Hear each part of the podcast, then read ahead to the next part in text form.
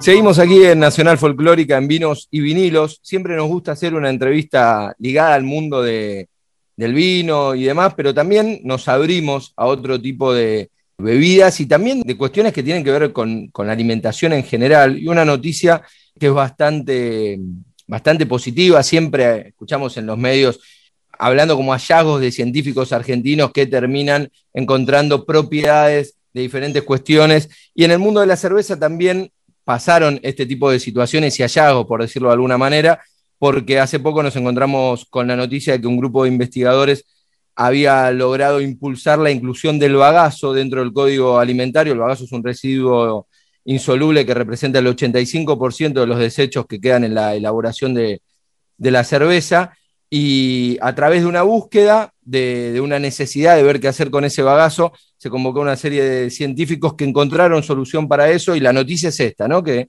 se pudo incluir dentro del código alimentario para hablar de cómo fue este proceso y lo positivo de este residuo que en realidad termina teniendo algunas cuestiones positivas para la alimentación de los argentinos. Estamos comunicados para charlar de esto con la licenciada en biotecnología Paula Bucci, investigadora del CONICET, Paula, primero muy buenas noches y gracias por, esta entrevista. Buenas noches y bueno, gracias a vos por convocarme. Contanos un poco sobre lo, que venía comentando recién, ¿no? Digo, hablamos fuera de micrófono con vos sobre esta búsqueda de una cervecería en particular para ver qué hacer con este desecho que era el bagazo y la noticia que, que estamos teniendo ahora es que se lo puede incluir dentro del código alimentario y que termina siendo muy positivo. Exacto, tal cual como decís. Ya hace unos años empezamos con el grupo de investigación con el cual integro. Eh, nosotros trabajamos en un centro de investigación de alimentos, un centro que depende de la Universidad Nacional de La Plata, eh, y comenzamos a investigar todo lo referido al bagazo de cerveza, porque estaba teniendo un inconveniente que era que el bagazo eh, es uno de los subproductos más abundantes de la elaboración de cerveza y para poner en contexto a la gente sale con un porcentaje de agua muy grande, una humedad del 80%. Esto que genera que como cualquier alimento que está empapado en agua, si lo dejamos mucho tiempo se pudre. Entonces para los cerveceros era un problema y no solo eso, sino que nosotros que trabajamos dentro del ambiente eh, y con los problemas medioambientales, eh, veíamos que emite gases que son muy tóxicos para el medio ambiente, independientemente de estos olores desagradables y bastante incómodo que es para el que elabora cerveza. A partir de ahí, bueno, empezamos a ver qué métodos podíamos utilizar para poder estabilizarlo y quitarle ese porcentaje de humedad que tiene.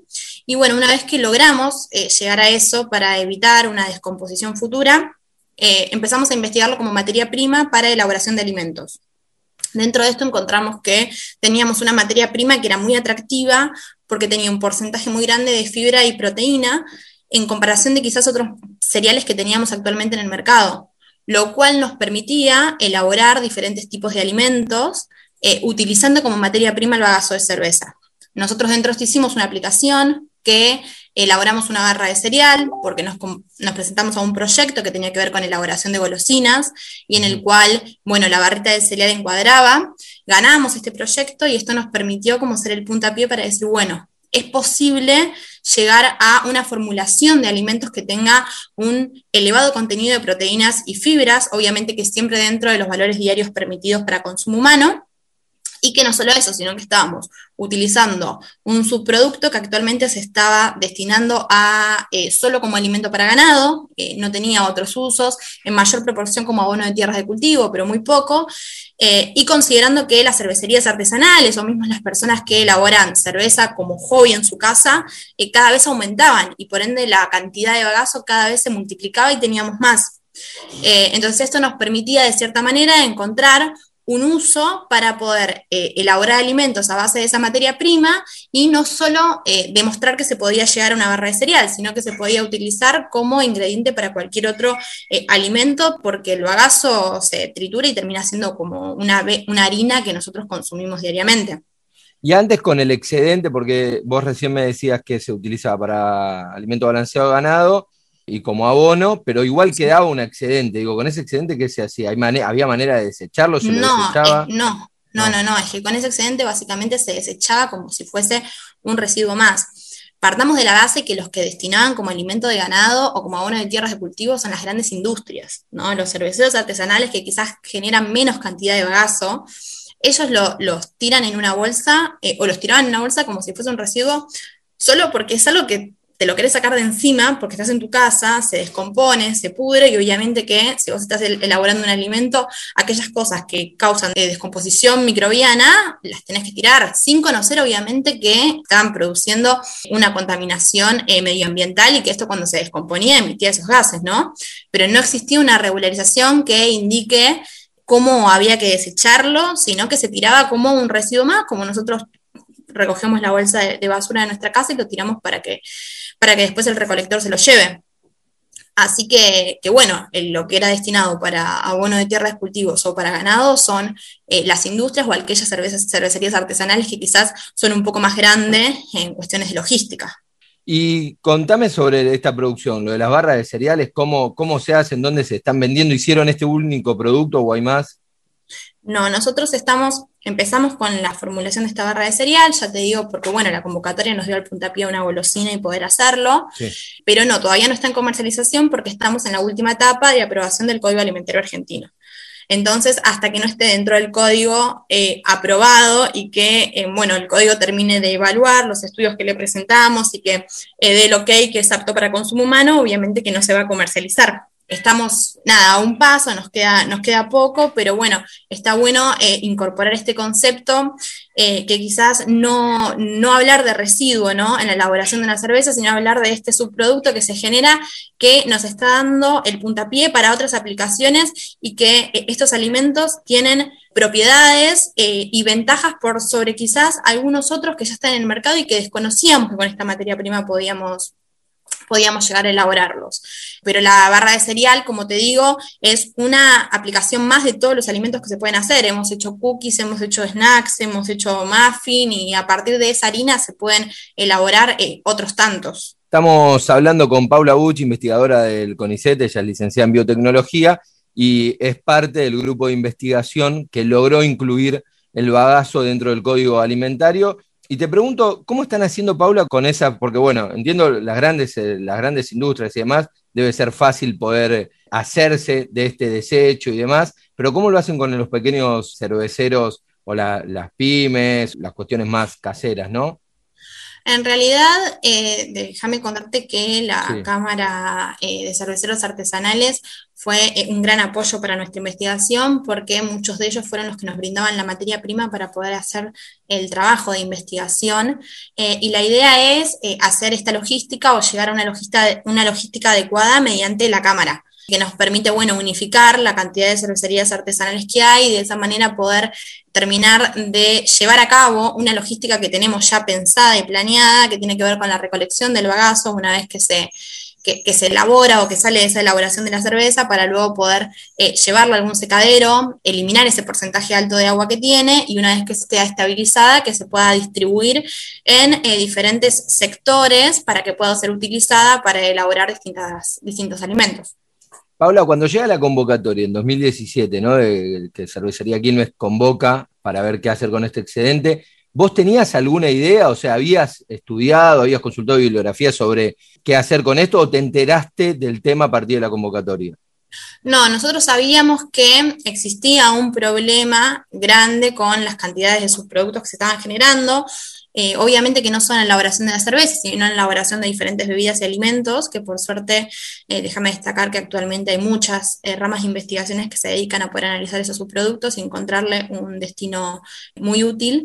Y veníamos ya leyendo e investigando que en otros países se había comenzado a utilizar ya el bagazo de, de cerveza en la utilización o en la elaboración de diferentes alimentos Obviamente que no todos los países se rigen por las mismas normas. Eh, nosotros tenemos el código alimentario, que es el que nos aprueba los alimentos. Eh, en otros lugares eh, quizás esa reglamentación no existe, entonces la elaboración de alimentos o la, es un poco más, más sencillo el mecanismo para, para, poder lanzarlo. Entonces era viable poder realizar diferentes alimentos a base de esta materia prima.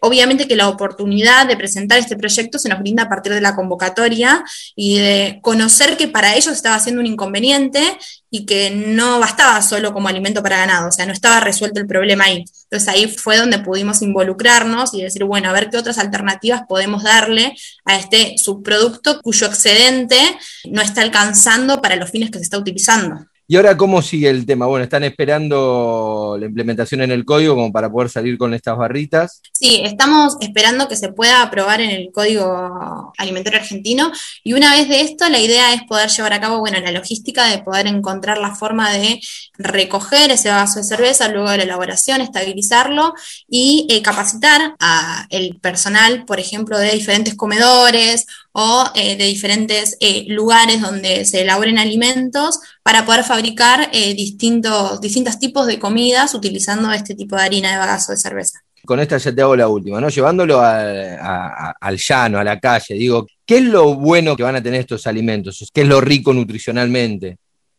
Principalmente es la cantidad de proteínas y fibras que tiene. Normalmente nosotros para poder llegar a un alimento que tenga el porcentaje de la fibra que contiene el bagazo tenemos que adicionarle un montón de ingredientes. No basta solo con la materia prima que se está utilizando. Bueno, en este caso, la base de ese alimento, que es el bagazo de cerveza, nos va a proporcionar esas cantidades eh, sin necesidad de adicionarle ningún otro ingrediente. Y no solo eso, sino cabe destacar que lo tenemos disponible todo el año porque la cerveza se hace durante todo el año en cantidades eh, muy grandes y elevadas y que utilizarlo, más allá de las ventajas nutricionales que tiene esta materia prima, nos está permitiendo también concientizar sobre los problemas medioambientales que eh, se están produciendo al no utilizarla y desecharla como si fuese mm, basura o residuo y que no lo es. Qué picardía eso, ¿no? Porque digo, evidentemente durante mucho tiempo pensaban que era basura y terminaba siendo algo nutricionalmente con un potencial tremendo. Sí, desde ya la palabra que cuando uno busca lo que es el bagazo de cerveza, eh, lo primero que sale es que es un residuo. ¿Y nosotros qué pensamos? O sea, cualquier ser humano que lee residuo dice, yo no, me, no voy a comer esto. O sea, esto básicamente se tira a la basura también cambiar un poco eso, ¿no? Eh, concientizar que los subproductos de, las elaboraciones de distintos alimentos o bebidas no son basura y que pueden tener muchos mejores destinos y que pueden ser mejores respecto a eh, distintas ventajas que tengan, en este caso nutricional, pero existen otras tantas, de los que consumimos normalmente. Paula, te agradezco mucho, te felicito por, por, esto y vamos a seguir charlando seguramente cuando se vaya avanzando en la investigación y en la producción de los productos. Bueno, muchas gracias, gracias por, el lugar eh, y por permitir eh, esta divulgación. Gracias a vos. Así pasaba Paula Bucci, licenciada en biotecnología, investigadora del CONICET, contándonos acerca de, de esta noticia que es la inclusión del bagazo dentro del código alimentario.